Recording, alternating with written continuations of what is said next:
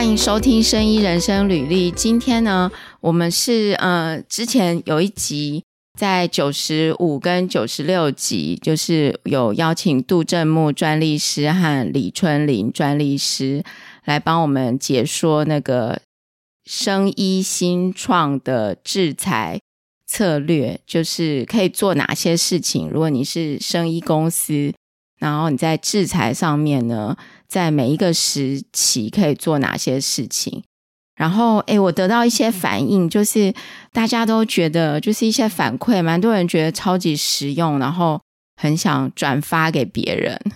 那今天又请杜专跟李专来，就是上一集上一集呢，我们有聊到说要讲一个用一个实际的案例来做一个演练嘛。那所以今天又邀请两位专利师来，杜专跟李专，你们好。呃，玉清好，各位听众朋友大家好，我是杜正木专利师。大家好，我是李春霖专利师。今天很谢谢两位，今天我们又约在那个周日，觉得很不好意思占用大家周日的时间，但是因为这个可能是需要一点时间，然后白天两位专利师都要上班嘛，我们在那个呃，就是。我们的资讯栏，Podcast 的资讯栏有两位专利师的那个介绍，还有连结。那大家如果有兴趣更认识他们的话呢，可以去看。然后今天我们要模拟的一个演练的题目呢，是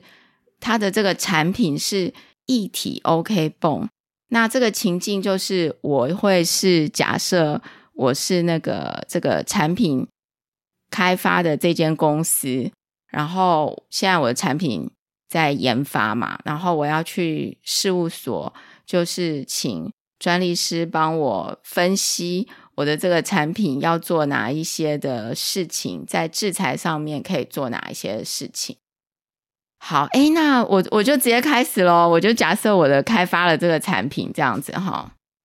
好，OK。嗯，好，我的这个产品呢，诶，对，两位专利师，我的产品呢是一个一体的 OK 泵，就是现在市面上不是有那种 OK 泵是，就是我们一般用的，就是一一片，然后撕起来贴上去嘛。假设我现在有一个伤口的话，那我们的产品是就是不是那种传统式的，然后现在就是我是一体的，有点像。像什么呢？像一个胶水这样子，然后我可以挤出去。嗯、呃，在这个专利上面，我可以做哪些事情？好，第一个我先提一下，就是嗯呃，现在您有这个产品之后呢，其实我们呃最重要的就是想办法，就是为这个产产品的技术，就是取得个最大的一个保护范围。那这个做法就是说，哎，别人。呃，不管他怎么去根据我们的原有这个现有这个产品的那个特质，怎么去做变形变化，它都很难去逃脱我们要保护的那个技术范围，这样子才能防止别人去抄袭我们的产品。这我们这个是呃针对这个技术，我们必须要最重要要做的事情。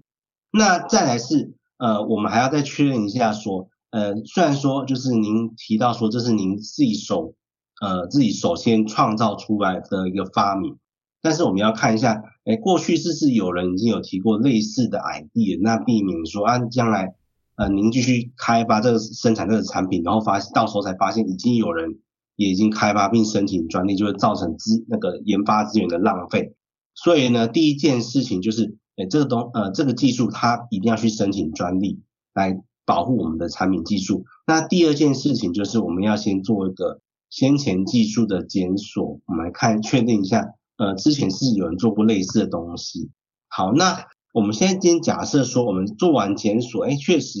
过去还没有人做过类似的东西，就是最相近的一个呃产品，就是现有的那种 O、嗯、那种 OK 泵。嗯，好，那就确定说我们这是一个新的产品。那再来我们就可以好好来思考说，那怎么样才能保护我们最大程度的去保护我们的产品技术？那这个基本上的思路在于说，我们产品当中呢，有哪个必要的一个产品的技术手段或哪个呃成分好了，是别人如果要做呃要做改良，不管怎么改良它的产品或者怎么重新设计产品，它都必须要使用到我们现在现有产品的那个关键技术或关键成分。嗯、那我们现在怎么去分析这件事情呢？首先，我们要回到回到呃，我们这个产品它想要解决的问题是什么，来去探寻这个答案。那再麻烦玉庆再跟我们讲一次，嗯、呃，这个要这个产品它想要解决的问题是什么？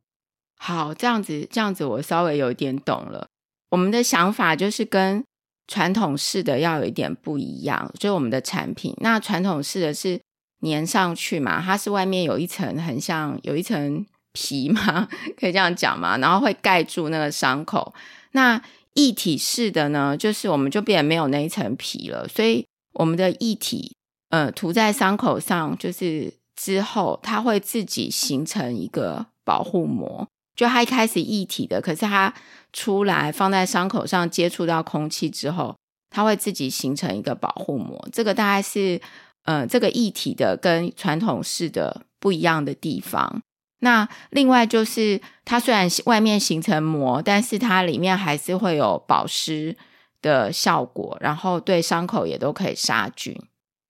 所以我们的不一样的地方应该是在这里。好，那听起来就是您要解决问题，就是取代传统用那种贴布的方式去覆盖伤口这样子的形式，对不对？就是这是您主要要解决的一个痛点，就是呃，过去都是要自己这样一片撕起来粘在某个特定的地方。那如果说那个伤口呃很小很小，或者说那个伤口不适合说哎这样一整片贴上去的话，可能会造成一些呃传使用上的困扰。所以我们要解决的问题是这个。对对对，我们要解决问题是这个，然后还有就是刚刚有提到，呃，有没有类似的 idea 嘛？那我也这边也讲一下，就是我们这个一体 OK 泵的 idea 呢，其实是学校的老师一位老师他们研究开发的东西，然后我们的公司就想说，哎，这个东西跟市面上的不一样，所以我们跟这个老师呢，就是呃合作，然后把它开发完成。然后现在由我们这个公司，由我们公司来把它呃实现商品化，这样。OK，好，那我先来讲一下，就是说我们刚刚从呃玉清这边提到的那个问题，我们从这个问题去找到说，哎，我们产品当中哪一个关键的技术或关键成分是可以来就可以来解决这个刚刚提到问题，那应该就是这个液体 OK 泵里面的成膜剂。因为这成膜剂可以让这个液体 OK 泵涂在那个它的目标的位部位上面，就自动的形成一个膜，这个膜就会自动的去取代传统 OK 泵的那个包覆的效果。所以，我们比如说刚呃玉清有提到很这个成分有很这个液体 OK 泵有若干成分，包括成膜剂，还有那个凝胶载体以及那个杀菌剂。好，那如果说单独要完成我们最基本、最基本的那个保护伤口效果的话，我们需要的是成膜剂这个关键成分，然后再搭配任何一个适当的载体。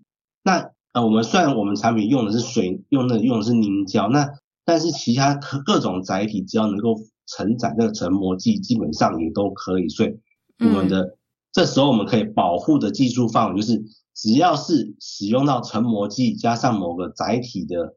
这样子一个配方的液体 OK 泵，就是我们要保护的技术范围。如此一来的的话，就是别人他使用跟我们不一样的载体，比如我们用水凝胶，有人用呃乳胶，或者说其他的成分，它都会涵盖在涵盖在我们的技术范围内。所以我们可以朝向这个呃最大范围的这样子一个最关键技术来去做我们我们专利的最大的保护范围。那之后呢？呃，贵公司也可以基于说，哎，用单单用呃水凝胶加用那个成膜剂加上某个水凝胶，或试试看其他不同载体，就是给给客户做在市场上或给客户做试用，看哎哪一种效果会最好，是水凝胶比较好，乳膏比较好，或用甚至用纯水加上成膜剂的效果如何？那我们去试试看不同的配方。那因为我们知道说，哎，关键的技术在于这个成膜剂，所以我们只要针对这个成膜剂去，还有不同载体的组分成种类去做配比，就很快可以找找出说最适当、最好的一个产品。这样子的思考方式可以减少这个产品开发的时间。嗯，对。那看李专这边有什么想法？好，我刚好补充一下，就是刚刚提到说，哎，老师这就是，嗯呃，老师这边的这个 case 它是一个液态的，但是为什么我们要去保护？就是可能其他的太阳，这边要讲的就是说，这个刚好也是最近听。一些就是美国律师的一个分享，他是说专利它其实不是要保护你的产品，而是要避免人家就是使用你的技术，所以你要去设想说别人的产品可能会做怎么样子，然后去想办法让你的核心的技术不要，核心的专利的技术不要不要被别人去回避掉，所以我们才需要去考虑说。各种不同的可能的制剂类型。嗯，哎，我我有一个问题，就是我刚才了解了，就是我们要保护的范围应该是成膜剂加上各种形式的载体嘛，对不对？就是为了是要避免人家使用我的技术，就是成膜剂。但是 我现在对于就是这个专利呀，因为我的东西毕竟我还是只有对这个液体 OK 绷。就是了解，但是其他的载体这些，我要怎么去假设？就是我的产品，我只对液体的这个部分有了解嘛？但其他的载体，我是我是必须要呃去找说有可能哪一些载体嘛，然后一起提供给给你们，还是说这个部分会怎么样来在专利里面呈现这个不同的载体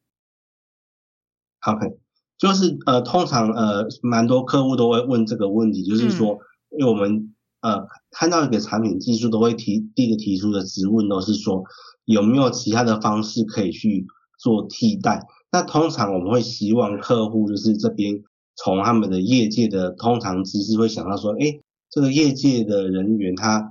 一般来说他会看到这样的产品会有现有市面上有哪些的替代方案。可以去完成这件事情。再是说，我们就我们作为专利工程师或专利师的专业的话，我们会用另外一个角度去思考这件事情。就说，呃，我们刚刚讲的是说，我们就载体这件事情，就说，我们用的是水凝胶这个载体，那我们会从呃性质上有哪些东西它是跟水凝胶有类似的性质，可以与这个成膜剂相容的，这很要能够有相容性，这很重要。就在呃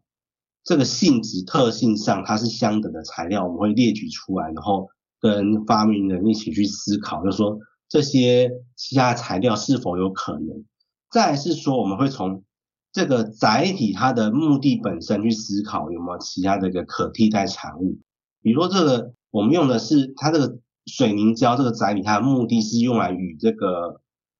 呃成膜剂相融。那有没有可能有任何的方式可以与这个成膜剂相融？甚至，哎，我我刚刚想现在想到有个有个方式，也许是就是，呃，直接把那个成膜剂做成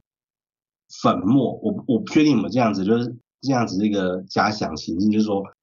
甚至成膜剂就做成一个粉末，然后那个它可能跟另外一瓶液体就是单独卖。就是说我们在使用这个液体 OK 泵的时候，就把那个粉在水跟把它搅拌起来，搅拌完之后再涂在皮肤上，但使用上比较不方便。那但是我会设想说，这是是一种可能的一个可能一个做法，就对。我们会从这个载体它的一个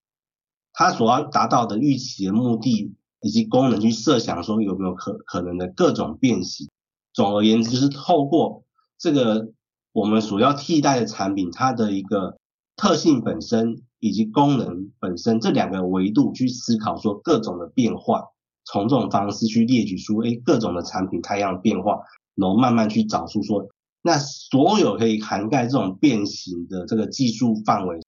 那个涵盖这种这种各种变形的技术的方案的那个最大的保护范围会在哪里？那我这边的意见是这样子，那再看。那个底砖的补充，好，那关于刚刚杜专的部分，我这里再稍微补充一下，我觉得可能有两个点。第一个点是说，因为刚刚杜专有提到说，假设有一些可行的替代凝胶材料，那他有特别提到说要再跟发明人确认。那这个部分的话，是因为有一些国家对于这个发明权归属的认定会比较严谨。那这这个部分就提醒大家一下说，说可能就不呃，尽量不要让这个发明人去说，哎，那就请事务所自己帮我想。可能还是会建议跟发明人确认，这个是第一点。第二点是说，我们最前面有提到检索，那检索的话，可能也是要注意一下，说，例如在美国，他们有所谓的资讯揭露义务，跟这个专利的可专利性有关的相关所有资讯都必须要提供。呃，这个是一个大的概念。那如果说比较细节的部分，大家可以再再进一步参考一些相关资讯。那在这样子的情况下，我们检索可能会获得一些相关的引证文件。那我们检索就要做了这样子的检索，就要预期后续，呃，就是这些国家的专利局会希望我们可以把这些引证文件跟甚至是论文期刊的资料提供给他们。那如果没有提供的话，可能就会导致没有提供，然后呃有一些欺瞒意图的话，可能就会导致说，我这个专利就是我就算在这个国家申请的专利，但是我可能却没有办法在这个国家行使我的专利权。那这个是我的补充，谢谢。嗯，好，诶，那所以好，现在我应该呃，我我刚刚从。就是专利师这边得到讯息，就是我现在应该要我我的最大保护范围是我的成膜剂加上载体嘛，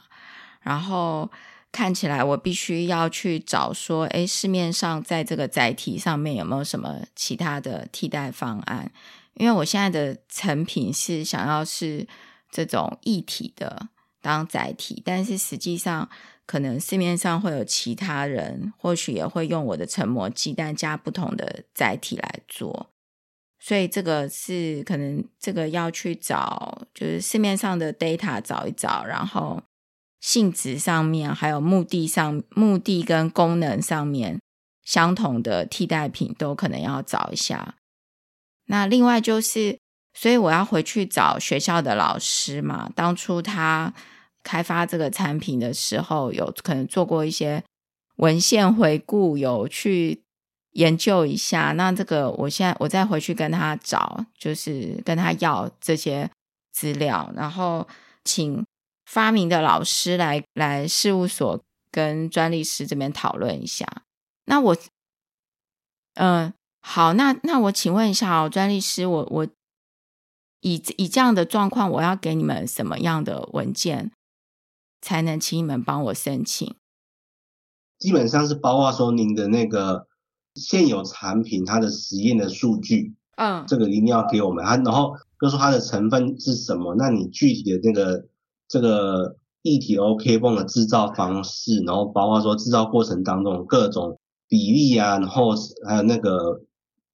呃那个制作的那个各种参数，比如说时间啊、温度啊这些的，都要完整的提供给我们。这是最基本，再是说，嗯，这边有刚设想到说，哎，其他的，比如说其他的载体也可以拿来做我们那个成膜剂，那我们可能也需要得到一些用呃水凝胶以外各种可能的载体，当然是越多越好。这些载体加上成膜剂，它做出来的实验效果来证明说，哎，其他的东西，那就是我我们这个。我们目前已经发现到说，哎，其他的载体加上成膜剂一样可以做我们的液体 OK 绷，我们一样需要这些实验数据放在我们的专利说明书当中。也就是说，其实重点都是一个在一个观念下，就是我们想要得到多大的一个技术保护范围，那我们就必须要提供贡献出对应的一个一个技术内容，才才会构成所谓的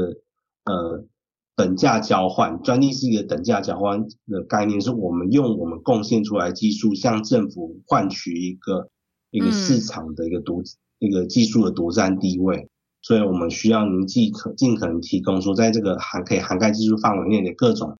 实验态样，它的实验数据以及具体的一个这些制作的一个方式，大概是这样子。那当然是说，比如说就这个，我们就以我们本产品来讲，就是说，那这个成膜剂它可能，呃，它比如说我们就随便假设，就从百分之百分之十到百分之五十，如果这个成膜剂都有效果的话，那我们就会需要您提供百分之十。跟百分之五十以及中间的百分之三十，这至少是三个三个数值点的那个实验结果来去佐证说，哎，我们的那个成膜剂的比例确实可以有那么大的范围，大概是像类似这样子一个详细的实验数据，呃，会需要您提供。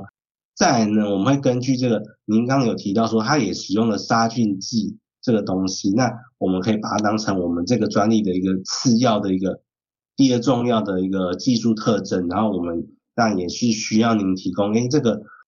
这个成膜剂加上水凝胶载体之外，再加上杀菌剂，它的效果是怎么样？那我们会不建议，最不建议的做法就是说，您只提供了成膜剂加上载体加上杀菌剂这样子一个最终产品的实验数据给我们，而无而没有提供单独使用成膜剂跟载体这样子最所谓的最小。最小程度的产品的实验数据给我们，那我们希望您提供是最小程度的产品，而不是一个完整，而不只是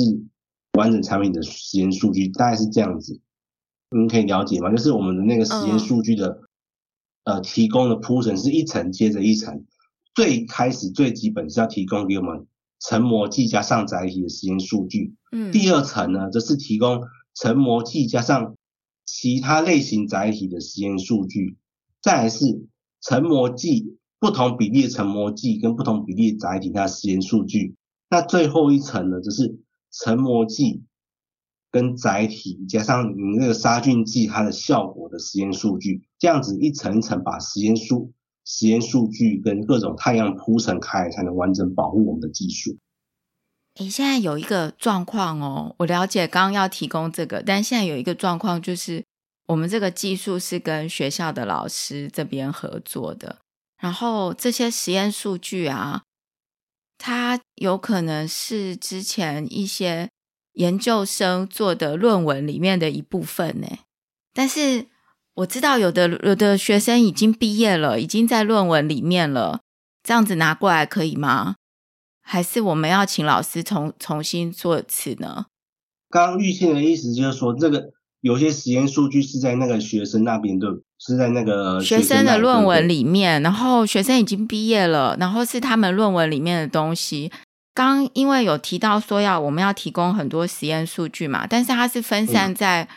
可能不同学生的实验里面，他的论文里面的。这样子我们可以这样子提供吗？直接把数据拿来，还是我们要？就是那些，就是那些实那些学学生应该也会是这个专利的发明人之一了。哦，但是学生的，我我这边有一个问题，就是学生的论文已经出去了，他已经、哦、你说意思是已经公开了，对不对？对。这样子，我我现在这样子来得及吗？还是我应该？但是，Okay. 但是他们的论文里面的实验啊，可能不是一个完整的实验，他可能只有做到刚刚讲的呃其中一部分这样。呃，因为我不确定说实呃学生的那个论文里面到底就是揭露了什么。那呃，我们先假设一种两两种情况，一种是诶刚刚学生那个学生的论文里面做的东西啊，就是我们现在发要放在那个，就是这我们本案的专利说明书的实验数据，就是我们预期的实验数据已经被公开在学生的论文当中，这个会比较麻烦一点。然后就是我们呃一般台湾会跟老师说，就是主张优惠期的方式，嗯，啊优惠期就是反正就是一个管道，可以让这个这个学生公开的。公开资讯、公开实验结果的那个事实，它不会去影响到我们专利的那个呃专利申请的那个可专利性的要件。但是后面有一些其他的问题，那我们尽量呃不鼓励使用优惠期的方式，就是老师在这些实验数据 publish 之前，任何 publish 行为之前，就尽量就是先找专利事务所去谈专利申请的事情，先不要急着公开，这我们是比较好的建议。再来是说，我们假设情况是，那学生他做的东西啊，就是就不是我们要放在专利说明书的实验态样，子类似。那这个基本上这个学生论文的实验结果就不会是我们要的东西。我们要的是按照我们的实验架构做出来的一个实验成果，它才能够足够去支撑我们的这个技术保护范围，去证明说，哎，我们这个确实就是用不同的一个呃载体啊，或不同的比例，一样可以达到我们这个发明所要强调的功效。所以我们要的东西是可以证明，可以去支撑我们技术范围，证明我们的一个发明功效的一个实验结果。所以通常呢，这时候会。呃，请公司这边，或者说，哎，请委托方或老师再去呃补充实验数据。所以补充实验数据，这个是在这种生医、生医的专、生医专利当中常常遇到的事情。我们会哎觉得说，就你要保护的技术范围来说，好像现有的实验数据是不太够的，希望发明人或老师再去补充一些实验数据。啊，我我这边这边看法会是这样子。嗯，OK。那再看李专的想法。呃。我再补充另外一个点，好，就是关于刚刚杜专有提到说，是就是我们要写专利的时候，就是可能给几个假设是跟像这种 composition 有关的，可能就会有一些成分比例的关系。那至少就是给出几个点，然后让它可以有一个线性关系。那我这里在讲说，那有些发明人可能会问说啊，我。那我是不是可以不要给，就是我最好的这个最好的这个实验实验配方比例，这个是没有问题的。那因为这部分的话，我们让这样子最好的实验配方比例，透过像是用营业秘密的方式来做保护，那我们就是给一些比较大范围。乃至于中范围跟小范围，但我们不要给特定点，我们也可以给特定点的实验数据，但是这个特定点就不是它最好的实验数据，这个是没有问题的。那这样子也让就是也可以让它的这个就是像最好的这个实验数据可以有一个更长，因为如果是营业秘密的话，只要没有呃就是符合它的相关要件，它就可以永久保护。呃，大家最可以熟知的就是可口可乐的配方，那这样子就可以让它的这个创新成果有更完善的保护。嗯，大概是这样。我有一个问题哦，刚刚我们聊到载体嘛，就是呃，我现在要保护的范围是成膜剂加载体，然后因为我这个是 OK 泵，所以是用来贴，就是用来怎么讲？就是用用来贴伤口的。那如果说，嗯、我现在申请了是成膜剂加载体，那所以如果其他的人我的产品发表之后，他也去用成膜剂跟载体，但是他不是拿来贴伤口，他拿来做其他的事情，我也我也是有保护到，是不是？对，因为我们保护的是这个产品的本身，嗯，而不是说这个产品它拿来用来做什么。只要有人呃使用了、制造了或贩卖了，或者说就是在兜售或者说进口我们这样子成膜剂，就是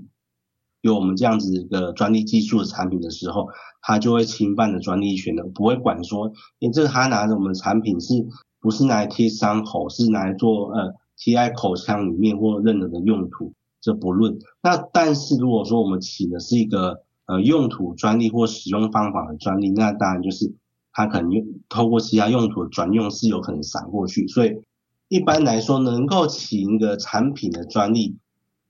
从传产品或物品的角度去申请去做技术的保护，都是我们建议的首选。好，哎，那这样子我有一个概念了，那我就是。回去准备这些资料，然后再拿来事务所。哎，但是问一个问题哦，这样子我们申请这个，假设我资料都准备好了，我这边大概，嗯、呃，就是你们这边大概多久可以，我可以这个专利会下来？我的申请时程大概要多久？我，我心里想要有一个一个一个，先有一个想法。好，那我这边给你一个预估的时间，就是第一个是要知道说。呃，我们先假设说，我们现在申请的是台第一案是先申请台湾的专利。嗯。那台湾的专利，就是就专利制度制度来讲的话，是那个，因为我们会有一个早期公开阶段，就是我们专利申请然后经过十八个月之后，我们的专利会呃公开出来。公开出来之后，我们会再过一段时间，就是就是那个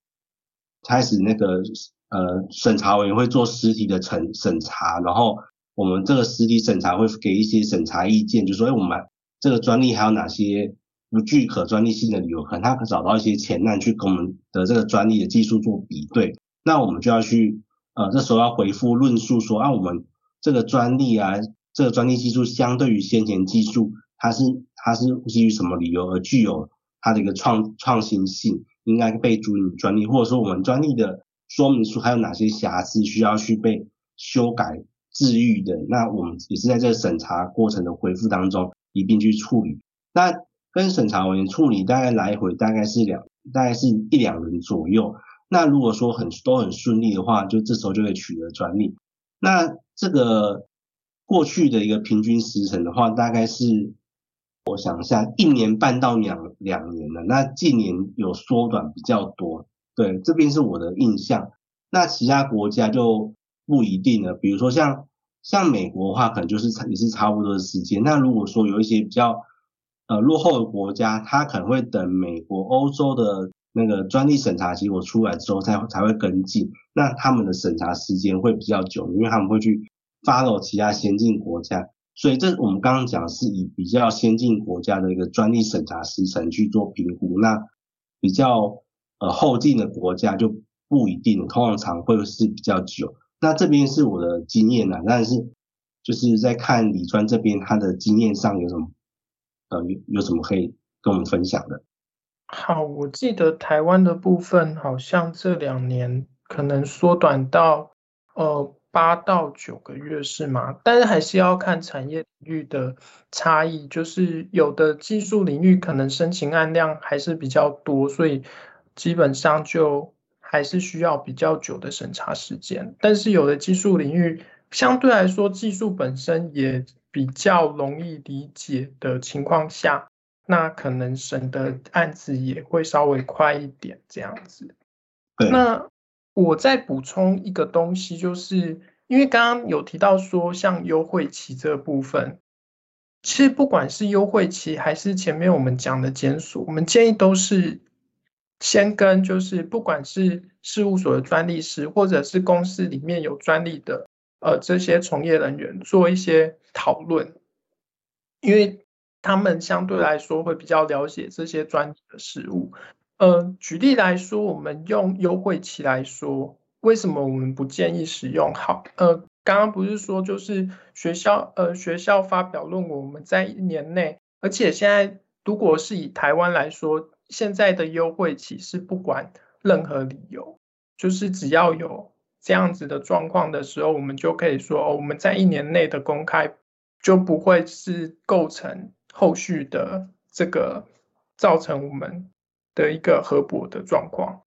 主要的原因是因为我们有时候在申请专利的时候，不见得只有单一申请台湾这个国家，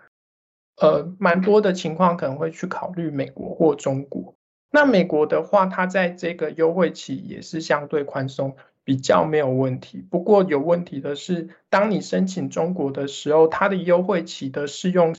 适用状况是非常限定的。那这样子就会变成说，你在台湾虽然可以用优惠期，那导致你的前面的公开不会变成你后续的一个引的核驳事由，但是这样子的公开对于中国的专利案却是一个和博士有，而且基本上是相同的技术，你很难去克服，呃，很难去透过修改或者是做一些答辩去克服这样的状况。所以我们会建议说，不管在做优惠期啊，然后检索，甚至就是我到底要先发论文还是先申请专利这个部分的话，都会建议是跟就是跟不管是专利师或者是企业内部的专利从业人员做一些讨论，会比较适合。嗯，我我们公司应该是要申请台湾。除了台湾以外，应该也要申请美国跟什么欧洲，还有中国，是不是？对，一般来说的话，我们会预期就是说，因为我们之所以申请专利，就是呃，希望在当地取得一个比较有利的一个市场竞争地位。那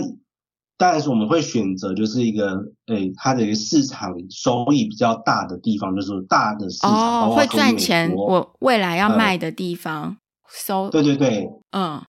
收益比较大的地方，比如美国、中国，它的一个市场收益比较大，还有欧洲。但有一些人他会，呃，比如说它的产品特性是在东南亚这个地方，它预期会卖得很好，或者说它预期在当地会制造的，这时候也会建议说他在那里提出专利申请做布局。这样才能避免，就是说有人在一个境外去制造他的产品，然后他无法去提高那个人，或者说他在某个地方卖，那地方可能是有市场的，但是呃申请人如果没有想到的话，就被人家在那个地方就是呃就是复制他的产品在卖，所以我们会着眼于说，第一个哪些是有大的市场收益的地区，那个是必定会申请，再是说。如果说专利申请经费还有余裕的话，我们就会建议说，哎，哪些地方是你觉得预期可能的那个产品制造地或其他可能的一个产品销售地，那你要在那边提出申请。嗯，我们那个申请考量大概会是这样子。嗯，李专这边呢，我再补充一下好了，就如同杜专所说的，因为专利它这个部分是一个属地主义嘛，嗯，那所以说就是你有申请哪些国家，你才有办法在。那些国家获得排他权的保护。那既然是排他权的保护的话，除了你自己在那里有生产或市场销售的需求以外，如同刚刚杜专所说的就是，你也要去思考说，哪一些国家是你的竞争对手有可能去去销售的区域。嗯，那另外我再补充刚刚提到的。各个国家的审查时程这件事情好了，因为刚刚有提到说，虽然台湾现在审查时程相对是来的短了一点，但是这个部分其实也可以跟专利师或者是 in-house 的专利工程师或专利师讨论，事务所呃也可以跟事务所的专利师或者 in-house 的专利师。或专利从业人员讨论，就是说我今天这个申请策略到底是要从台湾先出发，然后再去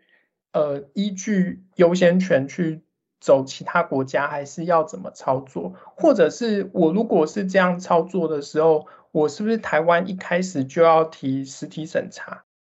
那那至于说有的申请人也会这样操作，就是他先等一些大局的审查意见出来之后。再依据那个大局的审查意见去对应调整他的他的一些论述或他的专利权范围。好，那呃，我我我了解你们的意思。这边有一点会因为不同的状况，所以要先申请哪一个，会有不同的考量吗？那对对对，对。但是我我现在变成说好，那我我问一下哦，就是我因为我这个议题 OK 泵啊。我可能要假设一些情境，然后来问，就是呃，那我我想问哦，就是我这个议题 OK 泵啊，因为呃，这个用 OK 泵的状况好像在台湾比较多人在用，所以我们公司呢打算这个 OK 绷如果产品出来，会就是先在台湾，就是在台湾制造，然后先在台湾销售。那这样子的话，你们会建议我呃，除了申请。台湾的专利以外，我接下来我要同时申请美国跟欧洲吗？还是中国？就是美国、欧洲、中国吗？还是说我这边我先等台湾出来，我再申请呢？因为我这个产品我将来也是要卖去其他刚刚讲的这些地方。我我这里在呃，我们就是先大概稍微讨论一下。我这里的想法是，嗯、虽然说台湾。呃，就是应该是这样讲。假设你申请完专利之后，你的产品线也开始动了，然后你们可能三个月就 launch，嗯，然后开始放上市面上，或者是说你申请专利隔天，你产品就 launch 到市面上。你可以在这个状，在这个期间之内观察一下，说，呃，它的销售状况，然后看是不是市场上可能已经。但我觉得这个时间可能没有那么短。可能再过三个月，看市场上是不是有类似的东西跑出来，嗯嗯，然后可能就去思考说，我不晓得我们之前有没有讲过优先权，应该有。优先权好像没，诶，不确定有没有有讲过发明人优先权，不确定。优先权是不是之前好像跟那个陈玉婉专利师，呃，他好像有讲，对对，所以我觉得应该是，呃，这里就是想说，为什么会有优先权这个制度？就是说，让你有十二个月的犹的犹豫期，去考虑说要去去哪些市场做布局。嗯、例如说，我。我本来刚刚讲说，我第一个案子是在台湾申请，然后我申请三个月之后，我发现，哎，这个产品卖得非常好，那我就去评估说，那这个产品是不是也有可能在美国也会卖得很好？哦，导致说美国会有很多竞争对手，然后我就因为我有十二个月月的犹豫的期间，因为我只要在十二个月去主张这个第一个案子。嗯作为优先权基础案去到对应的国家，到例如到美国申请的时候，他的申请的时间点就会拉回到台湾的这个案子的申请日。哦，我懂。嗯，所以那这样的话，我的这个一体 OK 泵啊，我这样听完之后，我就先申请台湾的好了，然后我等他出来之后，我先看看三个月，看看状况怎么样。然后我再决定要不要申请其他的地方，会会这样建议吗？嗯，对，因为这个部分其实就像刚刚讲的，就是会建议到事，就是在事务所或者是跟公司的 in house 的的专利工程师或专利师讨论，去确认说，嗯、那你的产品到底是打算怎么布局？嗯哼嗯哼。然后可能说，嗯，那我们在现在这个时间点可能没办法决定嘛，就像我刚刚讲，可能过三个月之后再去判断一下。嗯、那虽然说，因为当然是说我们准备假设说我要背上这个台湾的专利申请案去申请一个美国案子，可能当然也是需要一个时间，所以我们当然还是会希望说，呃，例如说剩下半年或剩下三个月的时候，可以告知就是。事务所这边要做其他国家的申请，嗯，懂。对，但至少就是会让你有一段时间去评估，说要去哪一个国家做布局。哎，这样这样有比较了解了。所以我现在来申请的话，我就是呃，刚有准备的材料嘛，等于说我的 OK 棒我已经知道要怎么申请，还有准备材料，然后我内心也有一个预计的时间。然后现在我就回去准备资料了嘛，然后再交给专利师这边。那下一集我们会进入呃公司扩展期，还有成熟期，制裁方面，同样以这个一体 OK 绷当做是范例来做一次演练。那欢迎大家持续收听，期待我们下一集的内容。